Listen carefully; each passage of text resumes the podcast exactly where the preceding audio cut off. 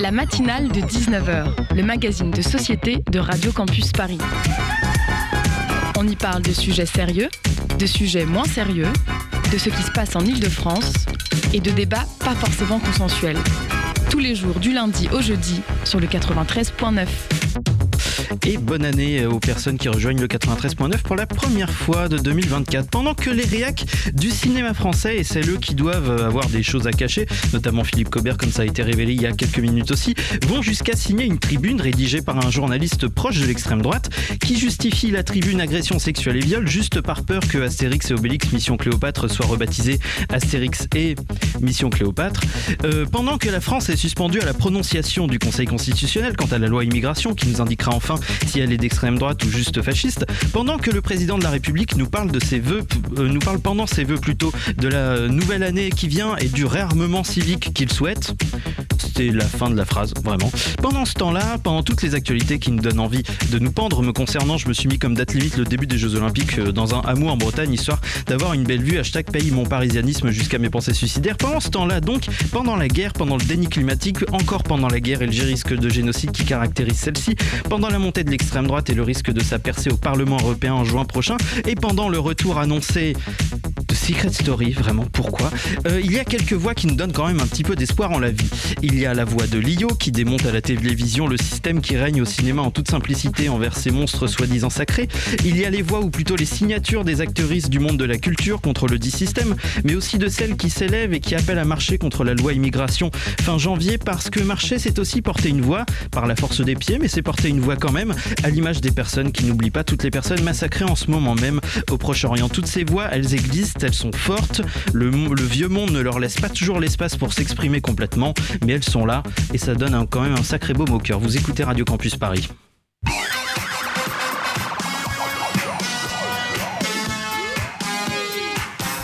Bonsoir et soyez les bienvenus dans la matinale de 19h. Ce soir, Radio Campus Paris se rend en Isère, qui fut le théâtre d'intimidation à l'encontre du responsable du secours populaire du département, mais aussi d'un cambriolage du local de l'association à Échirol. On revient sur ces événements, mais aussi et surtout sur les missions de solidarité du secours populaire, notamment en cette période d'épisodes froids qui s'abattent sur toute la France, avec Dominique de Sarthe, membre du Bureau national du secours populaire français et marette de sa fédération iséroise. En deuxième partie d'émission, non pas un, non pas deux, non pas trois, mais bien deux Zooms. Le premier, c'est avec Suzanne et Hugo qui reçoivent Norma, qui vient nous parler de son One Woman Show normal. Vous l'avez.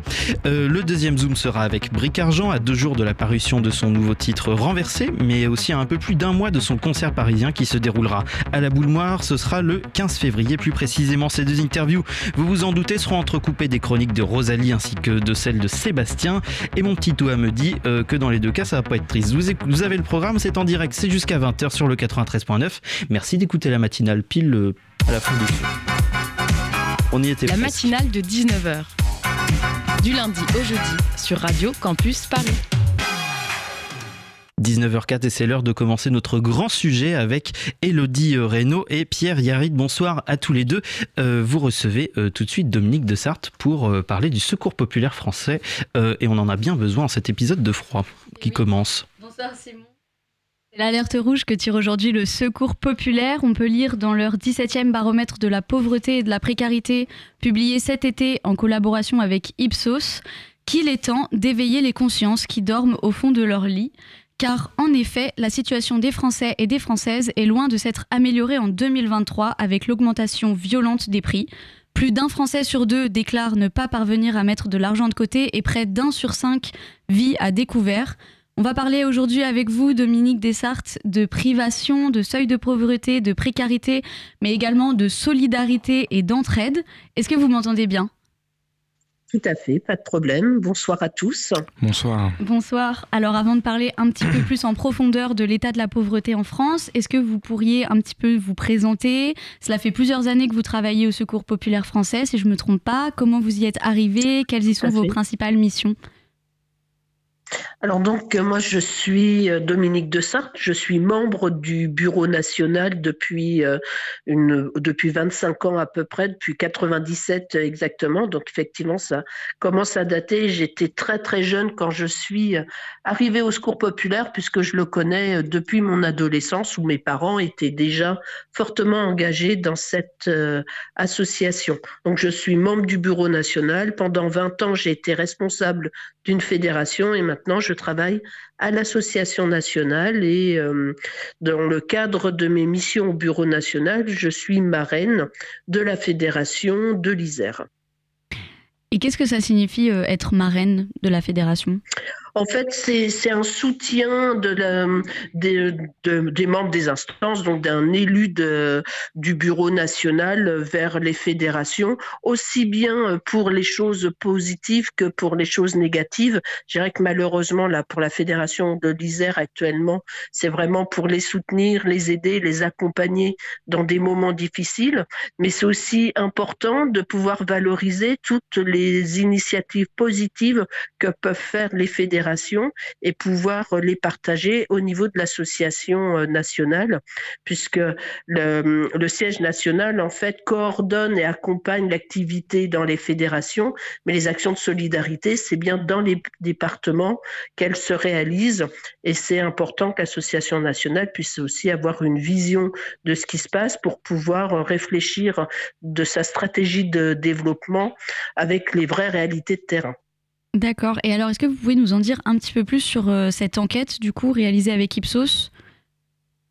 Alors effectivement, tous les ans, depuis 17 euh, ans, on, interroge un certain nombre de Français, à peu près 1000, 1000 euh, Français, sur les questions de, pauvreté. Alors, selon les années, on axe sur un, un angle particulier. En 2022, par exemple, on était euh, plutôt sur un, baromètre européen. On a essayé de comparer le ressenti de la pauvreté dans différents pays d'Europe et parfois, donc, on interroge aussi euh, des, Français.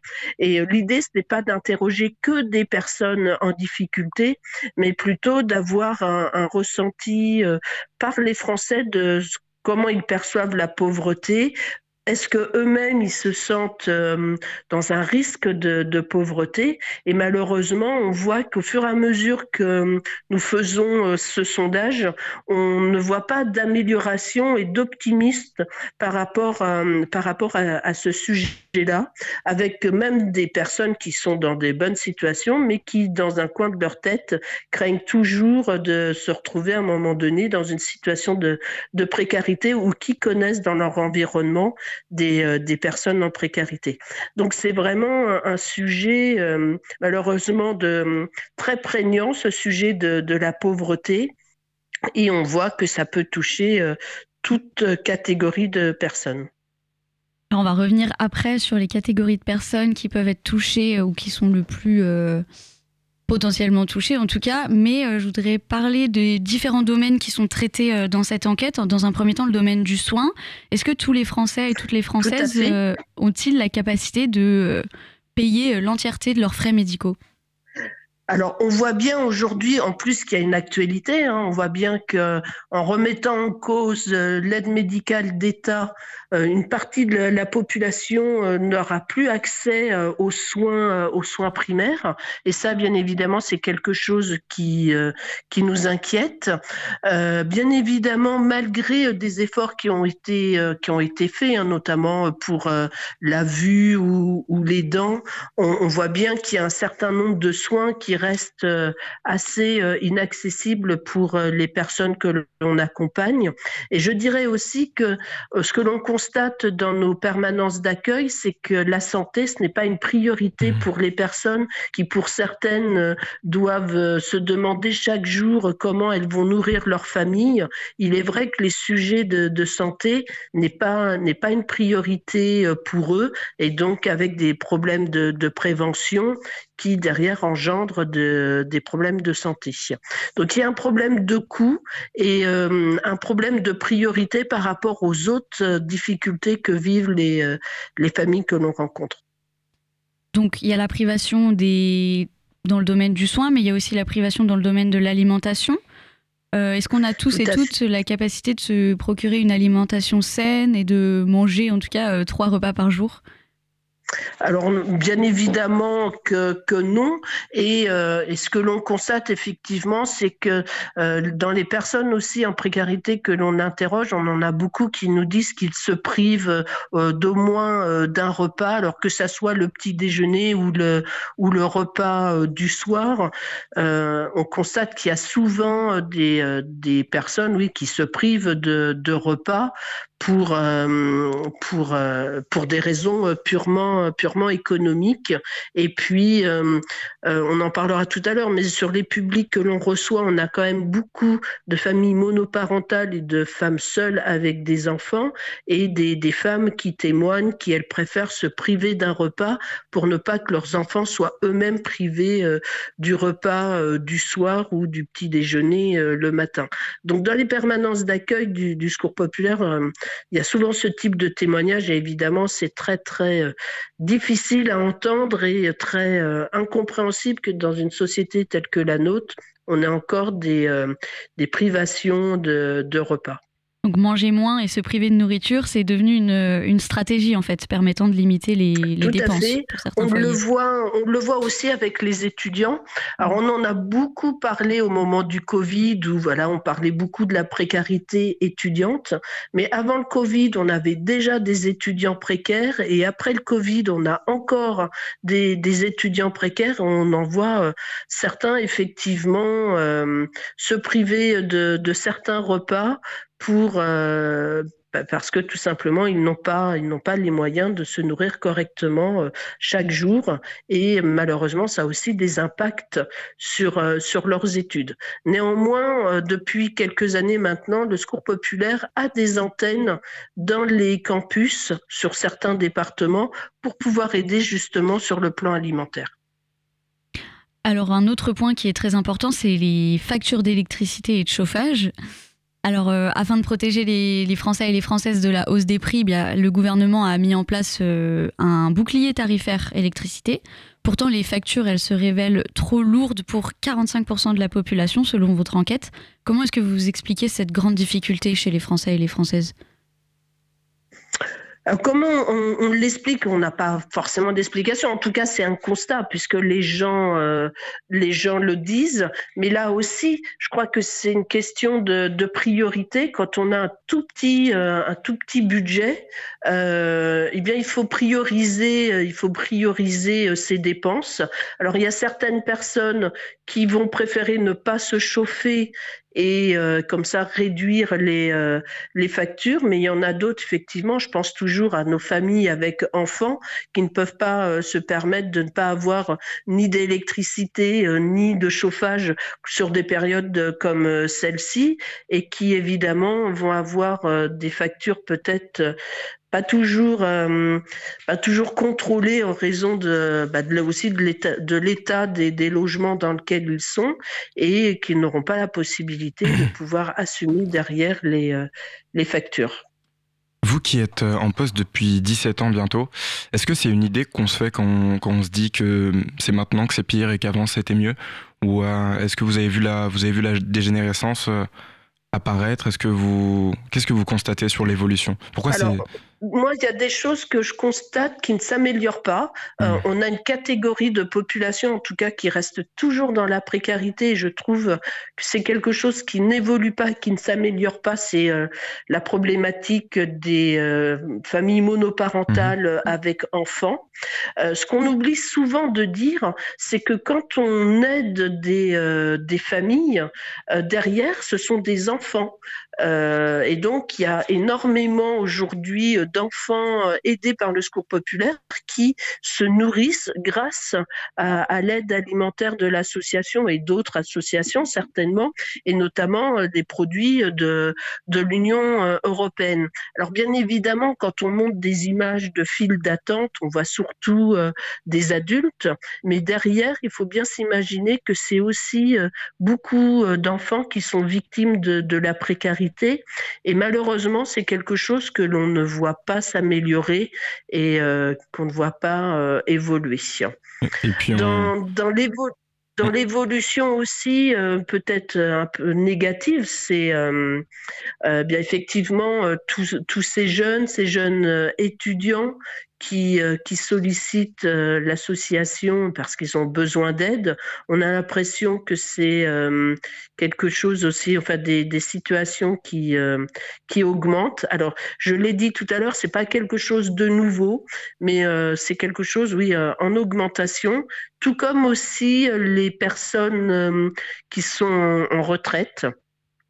Il y a 20 ans, il y a 20 ans de ça, quand moi j'ai commencé au secours populaire dans les permanences d'accueil, on avait très très peu de, retraités. Aujourd'hui, malheureusement, euh, on voit une frange de population de retraités demander euh, l'aide du, secours populaire. Alors pas que pour l'aide alimentaire, mais aussi euh, pour toutes les autres, toutes les formes d'aide du secours populaire, parce que l'aide alimentaire c'est une aide de l'association, mais on fait aussi de l'accès au numérique, on fait aussi de l'accès euh, aux vacances. Et on le sait que quand on n'a que le minimum vieillesse, certes, on peut se nourrir, on peut se loger, mais à côté de ça, on ne peut pas faire euh, ni euh, d'initiative pour partir en vacances ou, par exemple, pour aider sur l'accès au numérique, puisqu'on voit bien, notamment aujourd'hui, qu'on veut du tout numérique et accéder à tout toutes les aides via Internet. Et on a aussi une frange de population qui est encore très éloignée de ces problématiques-là, notamment au milieu rural. Alors j'aimerais justement que l'on discute un peu euh, des personnes les plus touchées, ou en tout cas les plus susceptibles hein, d'être touchées par la pauvreté. Il y a la philosophe Cynthia Fleury qui parle d'une féminisation de la pauvreté due euh, à la persistance des femmes à des postes précaires, dans les métiers du soin notamment, mais aussi parce qu'elles assument souvent seules leurs enfants, comme vous l'avez dit, les familles monoparentales. Comment est-ce que, euh, selon vous, vous l'avez déjà un petit peu expliqué, mais on pourrait faire reculer ces inégalités de genre en termes de niveau de vie et combattre cette féminisation de la pauvreté? Bah, en fait, il y a, il y a différents, euh, il y a différents moyens. Déjà, malheureusement, on, a une population donc euh, de femmes avec enfants euh, en précarité, et en fait, c'est, je dirais quasiment dès le plus jeune âge qu'il faut travailler sur ce sujet-là. Déjà par la formation, parce que on a aussi cette problématique de, de femmes en précarité et qui n'ont pas toujours la formation nécessaire pour accéder à, à des postes qui leur permettraient d'avoir un, travail euh, rémunérateur. Après, on a aussi bien, la difficulté de la garde des, euh, des enfants.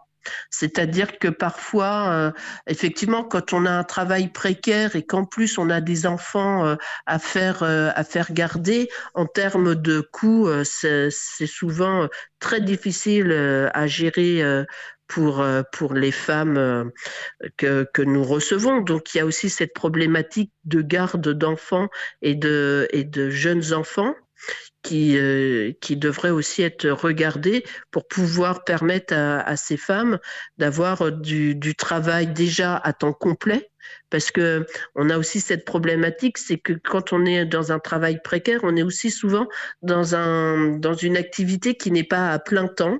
Donc bien évidemment, quand on travaille à 50% ou à 60%, euh, les ressources sont quand même très très faibles. Donc il y a différents leviers sur lesquels euh, on pourrait euh, intervenir pour pouvoir euh, aider les femmes à avoir un travail suffisamment rémunérateur pour ne pas avoir à solliciter les associations.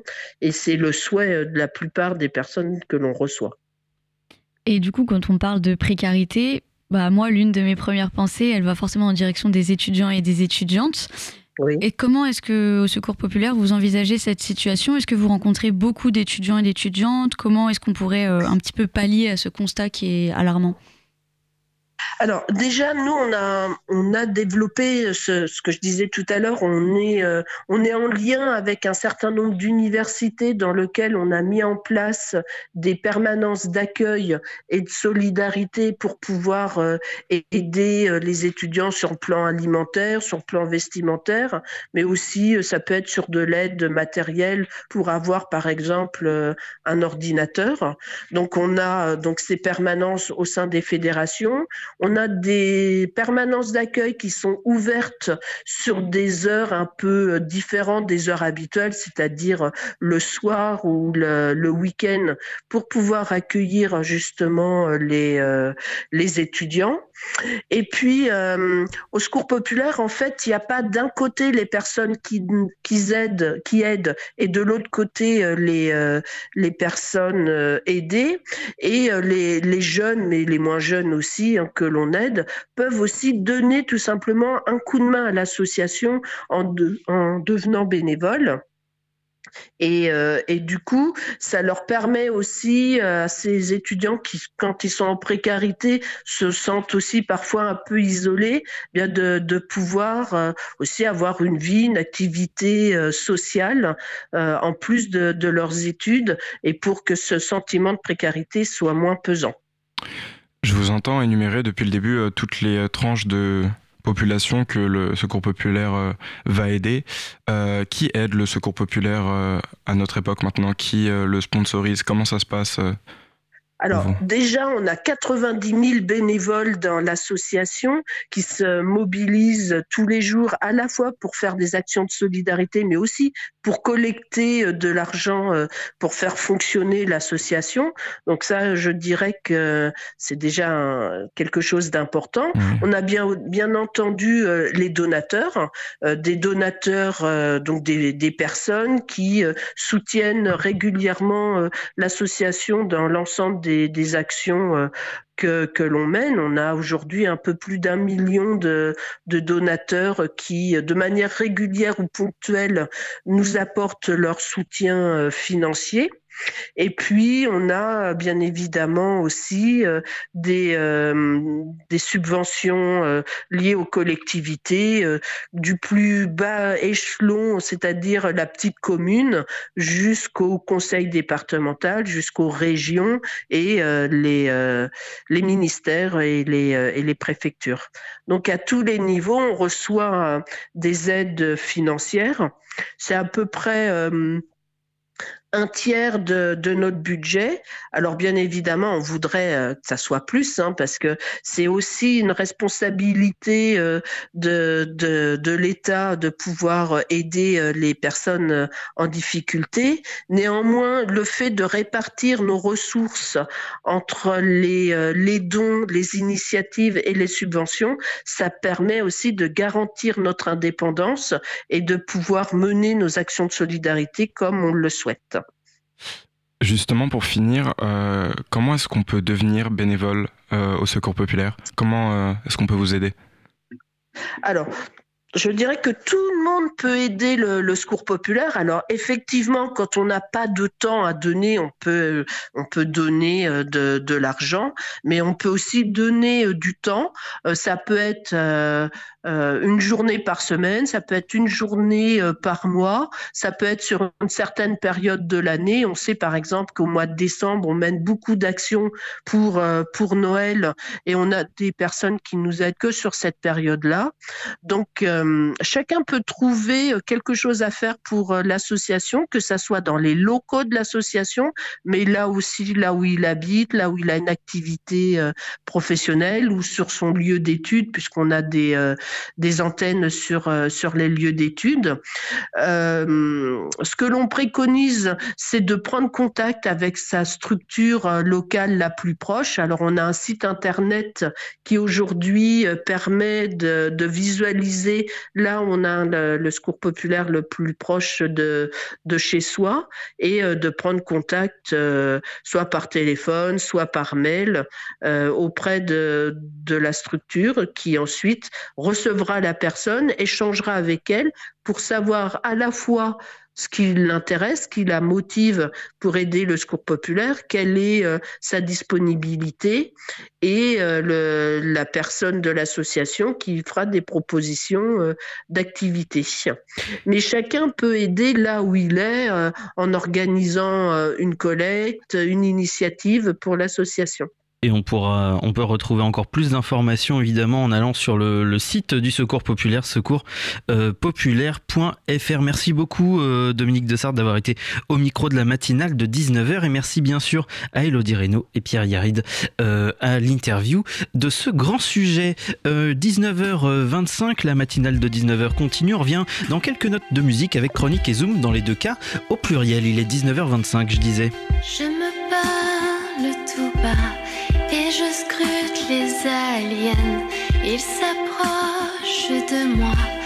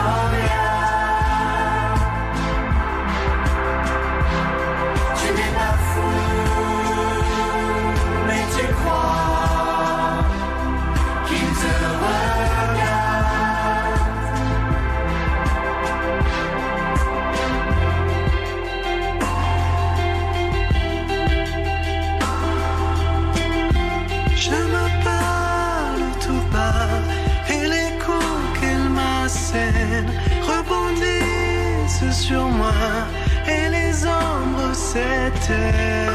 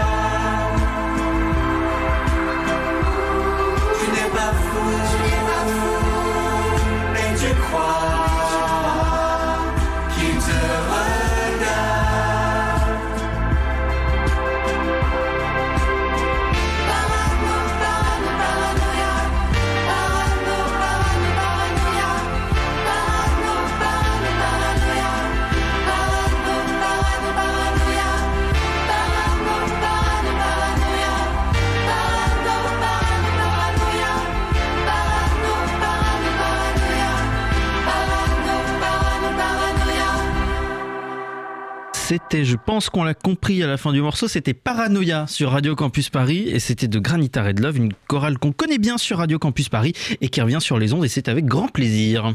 La matinale de 19h sur Radio Campus Paris. 19h29, toujours pas de première ministre en France. En revanche, on a quelqu'un à l'hôtel Matignon de l'absurde, c'est bien sûr Rosalie Berne qui va nous parler d'une grosse actu. Oui, l'actu du moment, et ce n'est pas de moindre, le froid. Et attendez, ce n'est pas tout, je vais parler en profondeur d'un sujet qui touche tous les Français, la grêle.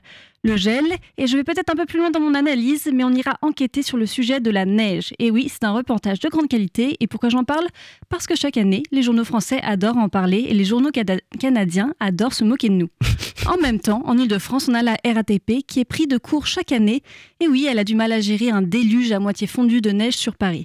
Pour ceux qui ne connaissent pas la RATP, c'est une entreprise qui a seulement été créée en 1948, et c'est donc une petite start-up dans la mobilité douce qui a, qui a la volonté de créer un transport en commun disruptif qui permet de faire en même temps un hammam, de découvrir la surface de vie d'une chambre de bonne, de faire des câlins d'épaule à épaule avec des inconnus et de jouer au loto des odeurs. Personnellement, l'odeur du métro, ça me rappelle mon papy, à son enterrement.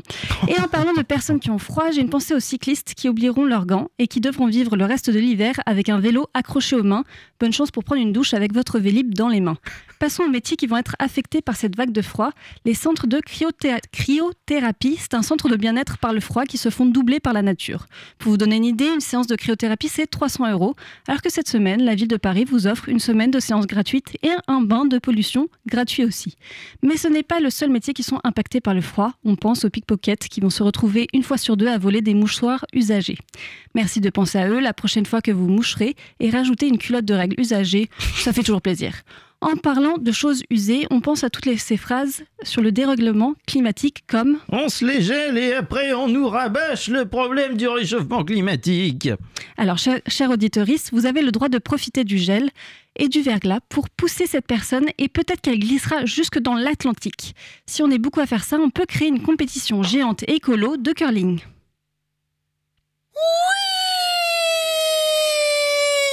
Ce qu'on entend, c'est Papy Jean-Jacques qui profite d'un bain d'Atlantique gratuit.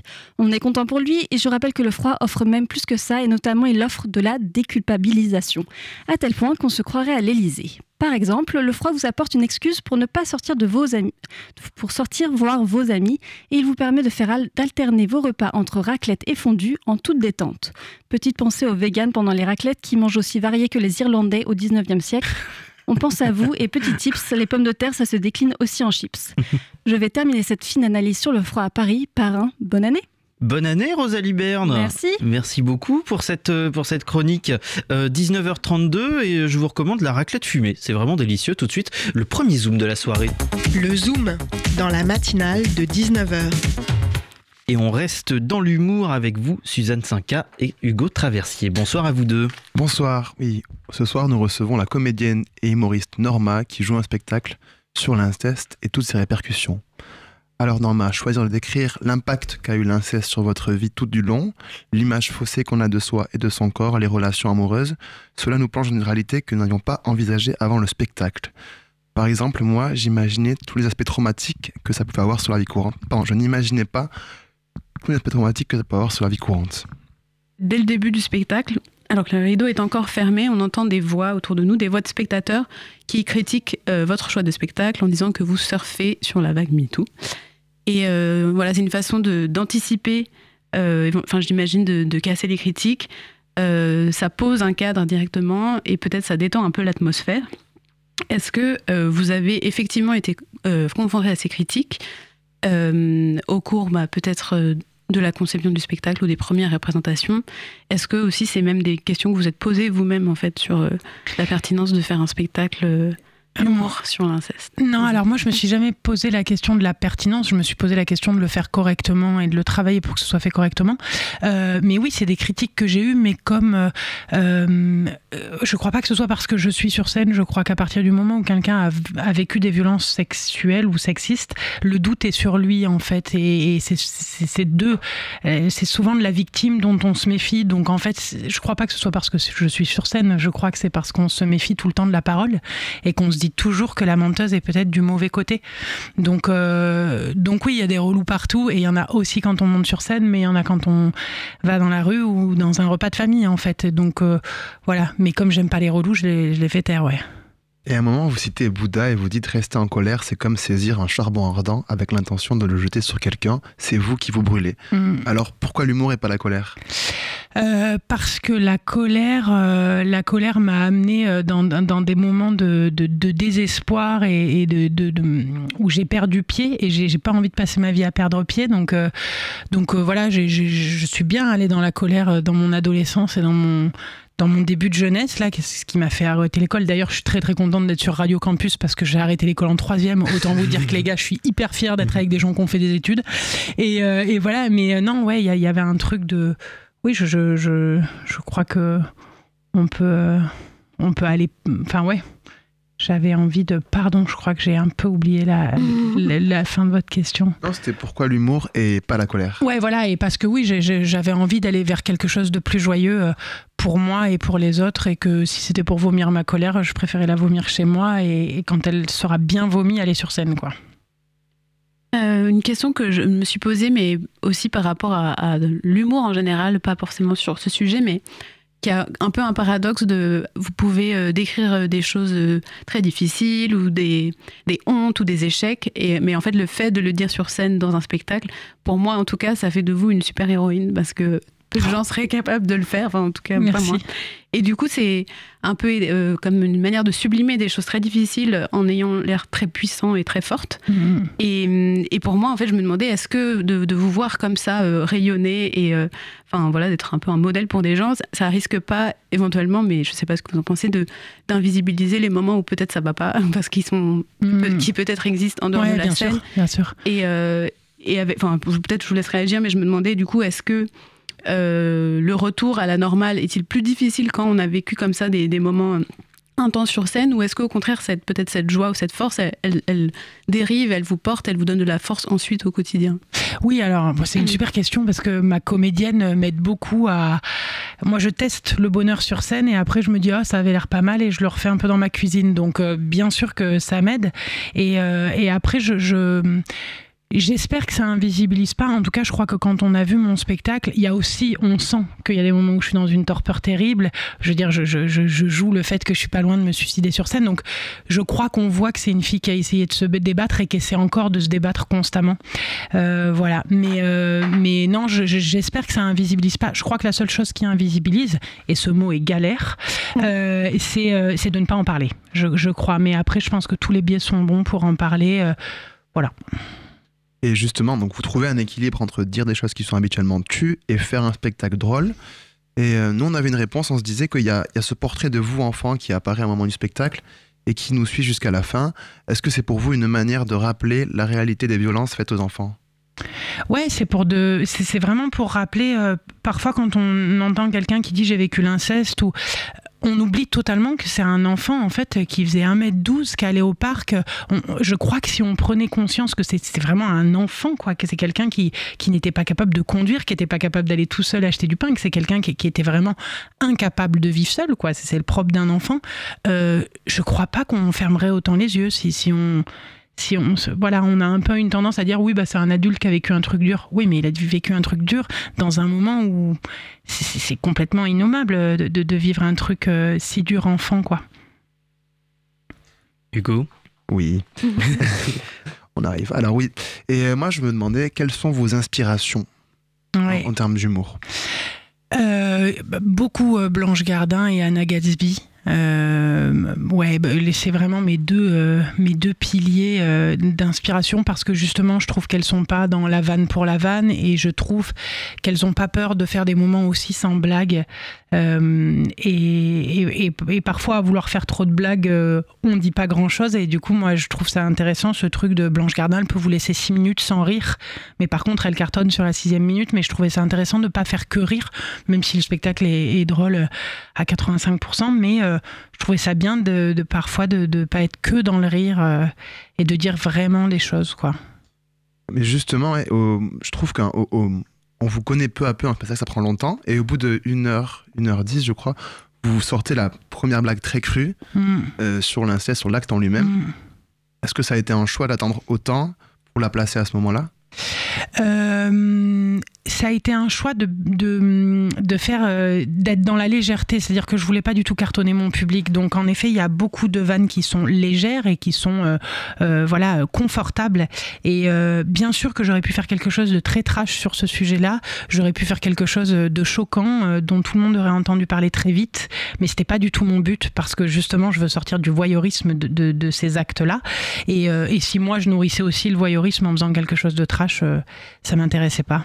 Dernière question, Suzanne. Alors, si c'est la dernière, euh, j'en avais trop, mais peut-être euh, pour rester sur soit vos, in- vos inspirations, vos influences, est-ce que euh, vous, vous, vous fréquentez ou pas? Vous avez fait l'école du One Man Show, je Mhm. crois.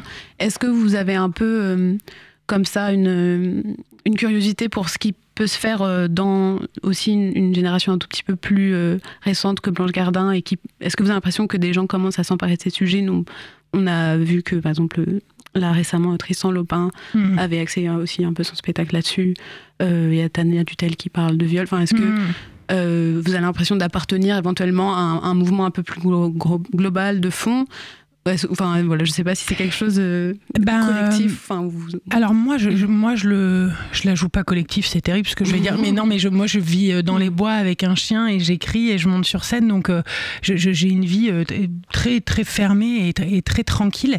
Euh, par contre, je, je sais et je vois ce qui se fait et je trouve ça génial. En fait, je trouve ça génial que ce soit pas. Je suis très contente de pas être une exception parce qu'en fait, euh, euh, tout le monde va pas venir voir mon spectacle et si euh, notre propos à tous, il est un peu dans ce spectacle, un peu dans un autre et un peu dans un autre, et ben je me dis que presque tout le monde va réussir à en entendre parler et d'une autre façon que de façon voyeuriste ou hyper pathos. Donc c'est bien, c'est bien et moi je j'ai pas du tout envie d'être le seul spectacle qui parle de ça. Je veux que je veux que tout le monde en parle s'il a besoin d'en parler.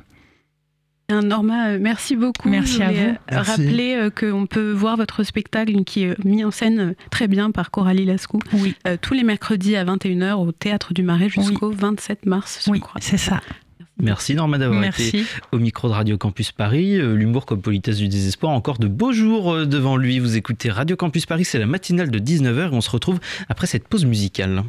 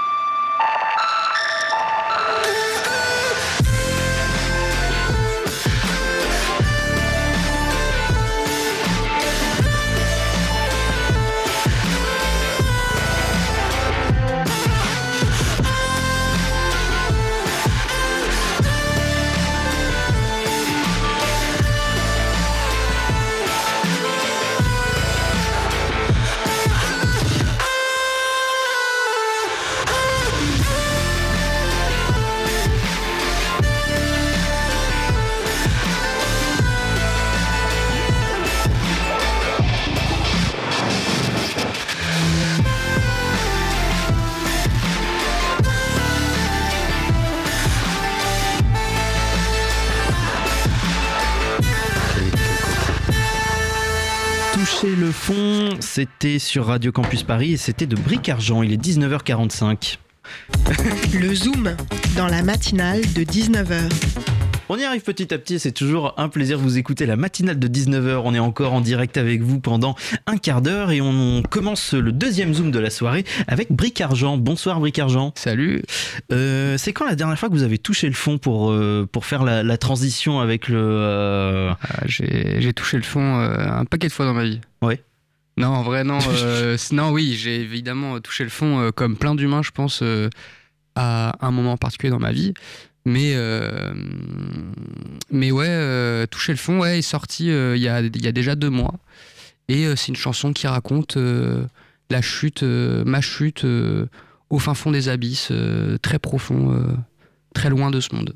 Est-ce que on- le- la chanson alternative, euh, puisque c'est le, le- le genre euh, musical dans, dans lequel vous vous êtes euh, retrouvé, euh, ça vous a aidé à sortir de, de ce fond-là pour, euh, pour arriver à votre pratique de la musique, du coup, euh, qu'on a pu entendre il y a un instant? Euh, bah, euh, difficile de relier tout ça, mais musique alternative parce que euh, Et qu'est-ce que c'est la musique alternative d'ailleurs? Parce que c'est c'est vrai que ça peut désigner énormément de choses. Euh, alternative. Comment vous la désignez? Pour moi, ce serait parce qu'elle vient de plein de choses et qu'elle rentre pas peut-être dans un chemin prédéfini. euh, ce serait peut-être ça alternative. Du coup, moi, c'est très de la chanson française, en même temps la musique électronique.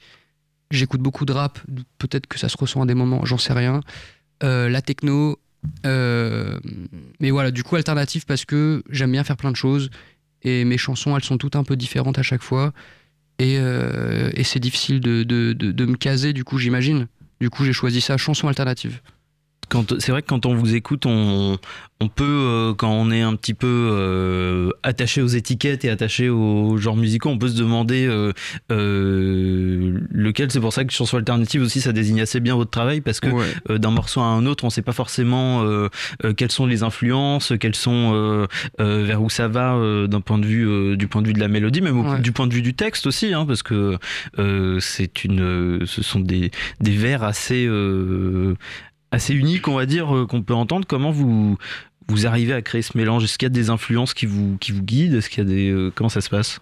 Euh, dans l'écriture, non, j'avoue, je suis pas trop influence. Enfin, j'ai.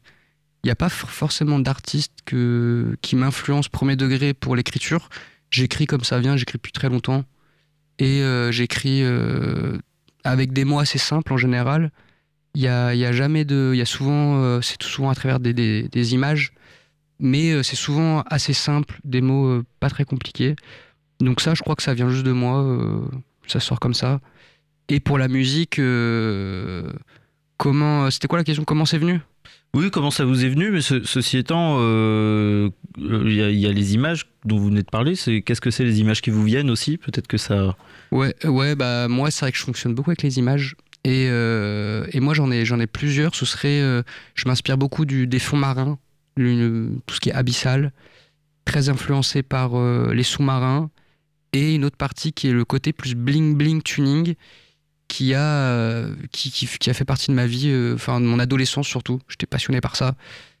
Et, et du coup, je relis un peu ces trucs-là, un peu le, souterrain, les, trucs qu'on a du mal à faire sortir, qui sont coincés au fond de l'eau, et cette- ce- ces fantasmes pour les grandes chaînes en or et, et les voitures euh, modifiées. euh. Il fallait, il fallait que ça existe aussi les sous-marins, euh, les sous-marins tunés. Enfin, ça peut être, euh, ça peut être quelque chose tuning, qui pourrait ça, l'être, ça c'est mon sixième album. Ce sera votre sixième album? Ouais, je pense, dans, en 2031. En 2031, on ne saura toujours pas quel, qui sera le Premier ministre de la France en 2024, mais en tout cas, il y aura, euh, il y aura un album tuning avec des sous-marins euh, Exactement, c'est prévu. euh, en, en 2000, euh, en 2031, et, c'est, euh, et ce sera avec plaisir qu'on l'écoutera. Est-ce que le, quelles sont les images euh, qui vous ont euh, animé euh, pour le titre que vous allez sortir? Parce qu'il y a un titre qui va sortir euh, euh, le 10 janvier, dans deux jours, qui s'appelle euh, Renversé, que j'ai eu, le, que j'ai eu le- la possibilité d'écouter, qui est un, qui est un super morceau. Comment vous... quelle, quelle était l'image, puisqu'on peut pas encore écouter le morceau, puisqu'il n'est pas sorti? Bah là, on était clairement dans le drift, dans, la, dans la voiture qui tourne, qui tourne, qui tourne et qui s'arrête pas, dans une ambiance un peu meeting tuning, donc quand même euh, un son un peu euh, avec des bons kicks, euh, un truc qui tourne bien, tu vois, et un truc un peu dense. Et en même temps, euh, la rêverie, le fantasme, parce que tout ça n'a jamais existé. C'est des fantasmes que je me fais dans ma tête, que je me crée de mes, mes propres meetings, mes propres voitures tuning. Du coup, euh, c'est un mélange de, de trucs très premier degré, de drift et de voiture, mélangé à tout plein de rêveries et de fantasmes. euh. Donc, euh, donc voilà, euh, renversé euh, le, le 10 janvier. Renversé- Dans, Soyez- dans deux jours. Dans deux jours, littéralement. Euh, euh, on- on- Ouais. Pensez au drift et pensez pour patienter, vous pensez à du drift. euh, ouais, qui, je vous euh, conseille de remater peut-être les Fast and Furious. Et pourquoi pas Et je crois qu'il est encore en salle, je crois, le, le, le 10 en plus. Ouais, bah, ils sont euh, partis un peu en vrille à partir du 6, 7. Ils sont, euh, Mais les premiers, je les conseille, sont très tuning, très euh, course de rue, euh, premier degré, euh, très fort. Je suis fan. Il faut se replonger dedans. Il faut se replonger plaît. dedans. Euh, Il y, a, il y a une chose qui est. Vous parliez de premier degré. Il y a une chose qui est euh, premier degré, c'est euh, le, le- votre votre percée parce que vous commencez à avoir des, des prix. Vous commencez à avoir une petite reconnaissance aussi à force de commencer à jouer euh, sur des scènes. J'ai noté que vous aviez euh, eu le premier prix au printemps de Bourges euh, en 2023. Vous avez eu le lauréat faire en 2023 aussi. Euh, euh, Est-ce que euh, c'est aussi quelque chose qui permet de concrétiser des envies musicales, euh, euh, d'avoir toutes ces euh, toutes ces reconnaissances Ouais, bah ça, oui, ça accélère les choses et ça fait du bien, ça fait plaisir. Ça veut dire que le, travail, il est, il est entre guillemets récompensé à un moment donné et qu'il y a des gens qui, euh, qui apprécient le, le truc. Donc ça, ça fait plaisir. Après, euh, effectivement, ça fait pas tout, c'est le début. C'est hyper bien d'être soutenu par euh, plutôt le monde professionnel de la musique, les médias. Mais après, faut aller chercher le public, faut aller chercher les gens et ça sera à travers les dates. Là, il y a plein de dates qui arrivent en 2024.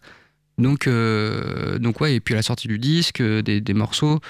Donc, euh, donc voilà, il y a encore tous les gens à aller, aller chercher. Donc, donc ça, c'est voilà, c'est un peu la mission de 2024. euh, hyper hâte que, que les gens découvrent ma musique à travers, enfin non, pas du coup pas à travers des prix ou des trucs, à travers moi-même quoi. Et parmi le- les objectifs de 2024, il y a une, il y a une boule noire euh, le, le 15 février, si je ne dis pas de bêtises.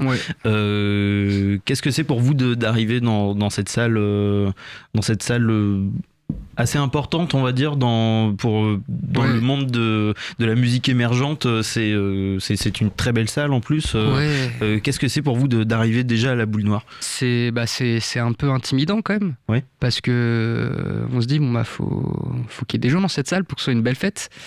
Donc euh, donc ouais, ouais non franchement bah ça fait trop plaisir d'y jouer. C'est trop fou de, de de fêter ce disque dans cette salle et à cet end- à cet endroit là.